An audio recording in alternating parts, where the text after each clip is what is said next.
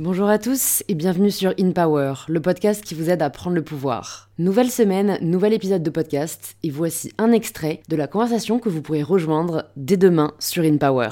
Comment vous apprenez ou comment vous avez appris à gérer ce stress? Alors ce stress, déjà, bah, euh, c'est pour ça qu'on essaie de recruter des gens qui ont un peu d'expérience parce que ça, ils l'ont développé, euh, ils l'ont développé dans leur euh, poste précédent, précédent ouais. clairement. Notamment ceux qui viennent de briller anticriminalité, ils sont aussi dans un stress permanent puisqu'ils cherchent du flagrant délit, Mm. ils sont confrontés à de l'opposition. euh, donc ça, c'est quelque chose qu'on cherche déjà. Et ensuite, la gestion du stress, ben, euh, il y a une phase d'apprentissage parce qu'elle est spécifique un petit peu chez nous aussi. Et c'est pour ça qu'on travaille en groupe également, parce qu'on se complète un petit peu. Et euh, ben, on l'entraîne un petit peu la gestion du stress. Alors sur la partie intervention, gestion de crise, euh, intervention spécialisée, comme on n'en a pas tous les jours, heureusement, eh ben là on met en place des entraînements qui nous mettent en condition de stress pour développer ça. Et ça, c'est important. Donc pour vous, le stress est un muscle qui se travaille. Ouais, alors oui, il se travaille à l'entraînement pour la partie euh, intervention, ou il se travaille pour le coup, c'est pour ça que je vous dis qu'une spécialité nourrit l'autre, parce qu'en surveillance, en filature, ou lorsqu'on va interpeller un individu dans la rue, là on a du stress, du vrai stress opérationnel à gérer. Et on acquiert de l'expérience dans la gestion de son stress. Hmm. Et donc quelqu'un qui aura fait euh, X, euh, X interpellations dans la rue euh, compliquées d'individus dangereux, le jour où il faut effectivement aller bah, sur une crise avec des terroristes, il aura emmagasiné toute cette expérience-là. Il pourra s'en servir. C'est pour ça qu'on on garde ces deux compétences. Est-ce que votre stress vous a déjà fait défaut? Et si oui, quels enseignements en avez-vous tiré C'est-à-dire qu'il aurait pris le pas sur... euh, Ouais.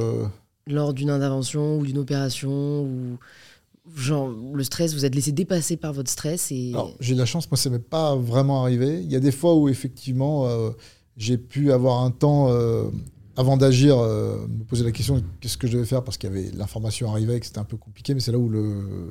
Il y en a toujours un, c'est pour ça qu'il faut travailler en groupe. ouais Parce qu'il y a toujours un camarade, lui, qui va percuter plus vite, Mmh. ou qui va peut-être vous orienter vers la bonne ou la mauvaise décision. Mais la prise de décision c'est un vrai sujet aussi Voilà, ça, là, surtout sur, sous stress Exactement. Et, et pour autant, à un moment donné, la prise de décision, par exemple, si on parle d'usage d'une arme, la prise de décision, elle, elle sera in fine individuelle et la responsabilité, elle sera aussi individuelle. Même si on est en groupe. d'accord Ça, c'est compliqué. Et il y a ce fameux droit. euh, bah, nous, on doit analyser une situation. Nous, quand je dis nous, mais c'est vrai pour les policiers euh, en général. Euh, sur l'usage d'une arme à feu, par exemple, on a euh, peut-être un quart de seconde pour décider de savoir si on fait usage de son arme ou pas. et on doit pendant ce quart de seconde se demander si ça correspond à tous les critères qui nous autorisent à dans le faire cadre euh, d'usage des armes Mm. Euh, Est-ce que la vie de mes collègues ou la mienne est en danger? Est-ce que ça répond euh, à tous les critères? Euh, Est-ce que je peux faire autrement? Parce qu'après votre, déci- votre décision, là, celle que vous prenez en quart de seconde, elle va être analysée, disséquée pendant des mois euh, par des magistrats d'accord et par les médias et par, Ouais. par plein de gens en fait. Mm. Eux, ils seront à froid et tranquillement et, et c'est- ça, c'est- pour ça qu'il faut l'intégrer. Ce... Hmm. C'est pas toujours facile. j'ai l'impression que le stress en fait c'est beaucoup plus inné que acquis enfin la résistance au stress Il y a une part d'inné, clairement, mais je pense que le... on peut vraiment développer euh, une meilleure résistance et une gestion de stress euh, à travers des entraînements et à travers du vécu opérationnel. Hmm. Ça, j'en suis persuadé. Parce que moi, je vois les jeunes qui arrivent euh, et je les vois au bout de 5-6 ans. Hmm. Je vois comment ils gèrent leur stress. Et il y a une vraie évolution. euh, et moi aussi, d'ailleurs, c'était c'était mon cas. On a parlé du stress, mais j'avais aussi envie de parler de la peur. Parce que je trouve que c'est l'émotion la plus difficile à dompter. Comment vous avez réussi, comment avez-vous appris à dompter votre peur? Alors, que c'est un petit peu comme le stress. C'est à travers euh, l'entraînement et, l'acquisition d'expérience qu'au final, euh, la peur, dans l'action, on va pas trop avoir peur parce qu'on est en train d'agir, d'appliquer des process. On est en, acti- on est en action. Donc, pendant l'action, on n'a pas peur. On fait les choses. Et c'est d'ailleurs pour ça qu'on arrive à les faire, même Ouais. dans un contexte particulier. et, et je crois que c'est presque euh, primitif. Ah oui, parce que là, on- on- le cerveau, il se met un peu en mode euh, survie reptilien. Voilà, c'est ça, ouais. Et euh, ben, il y a deux solutions, c'est où on se bat, où on s'en va, le fight. Ou... Fight, fight or flight. ouais, ouais.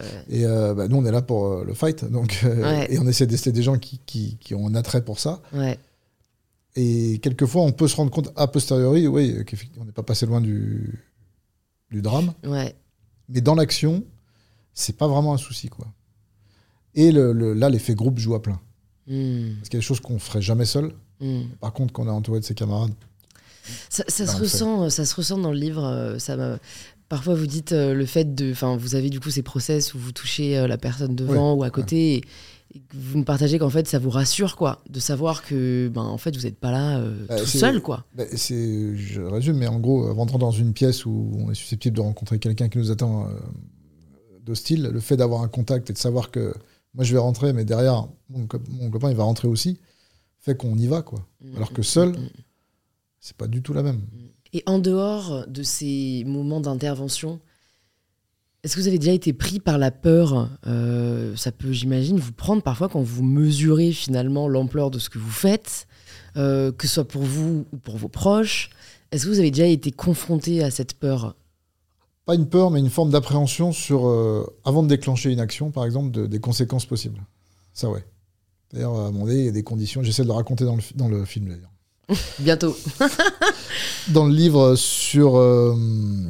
Dans le sens de la fête, là, où on essaie d'interpeller des gens dans, le cadre d'un mariage, ça, c'est typique le moment où euh, est-ce qu'on y va ou est-ce qu'on n'y va pas?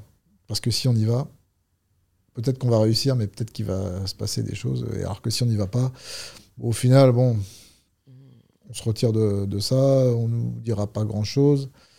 Ça, c'est le, le- le choix ouais, d'y aller ou de ne pas y aller. Qui relève de l'intuition ou qui relève d'un processus de prise de décision Alors ça, défini c'est- en interne? Il y a des moments où on n'a pas le choix. Je parle de, par exemple de libération d'otages. Mm. Bon, bah là, il faut y aller, il n'y a pas le choix. Ouais. C'est le plus important, je crois, dans votre. C'est euh, c'est la dans la hiérarchie ouais, de, pour Mm. les groupes comme nous, euh, la libération d'otages, c'est ce qu'il y a de plus haut. Où là, on va peut-être un petit peu aller au-delà, se mettre en danger parce qu'il y a des otages à sauver. Maintenant, quand il s'agit d'interpeller un individu, par exemple, il y a des fois, on, fait un petit peu la balance risque-bénéfice. Est-ce Ouais. qu'on va se mettre en danger pour interpeller ce véhicule euh, ou cette personne? Alors, ça dépend un peu ce qu'il a fait, bien sûr. Euh, mais est-ce que ça vaut le coup de casser des voitures, d'avoir des, des- des policiers blessés pour interpeller euh, euh, quelqu'un qu'on pourra peut-être interpeller la semaine prochaine? Tout ça, c'est des choses. alors, ça, ça relève beaucoup du chef de groupe. Ouais. Oui, c'est de la stratégie, en fait. C'est de la stratégie et c'est à un moment donné, on y va, on n'y va pas. Là, on peut avoir de l'appréhension et sur les conséquences de son choix. Si cet extrait vous a plu, vous pouvez vous abonner directement sur l'application que vous êtes en train d'utiliser et activer la cloche pour être prévenu dès que l'épisode sera en ligne. Je vous souhaite une bonne écoute. Small details are big surfaces. Tight corners are odd shapes. Flat, rounded, textured, or tall. Whatever your next project, there's a spray paint pattern that's just right. Because Rust new Custom Spray 5 in 1 gives you control with five different spray patterns. So you can tackle nooks, crannies, edges, and curves without worrying about drips, runs, uneven coverage, or anything else. Custom Spray 5 in 1. Only from Rust Et je vous dis à très vite sur InPower.